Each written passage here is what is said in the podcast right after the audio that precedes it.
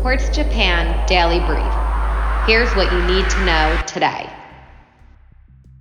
The Indian government approved $3.5 billion in clean fuel incentives.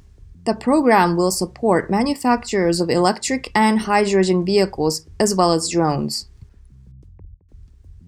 The EU will ban forced labor products. European Commission President Ursula von der Leyen's State of the Union speech indirectly criticized China and encouraged the EU to assemble its own military.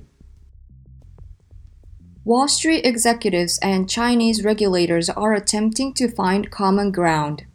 A virtual meeting today will include leaders from Blackstone, Goldman Sachs, and JP Morgan, according to Bloomberg.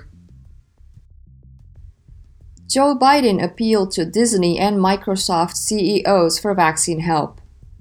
The US president hopes that big employers being on board with vaccine mandates will help move the needle as the country's COVID inoculation rate slows. Boris Johnson reshuffled his ministers.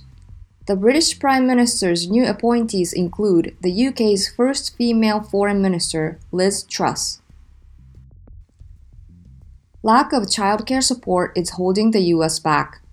A report by the US Treasury said that insufficient options and the high cost of those options were keeping parents from fully contributing to the economy.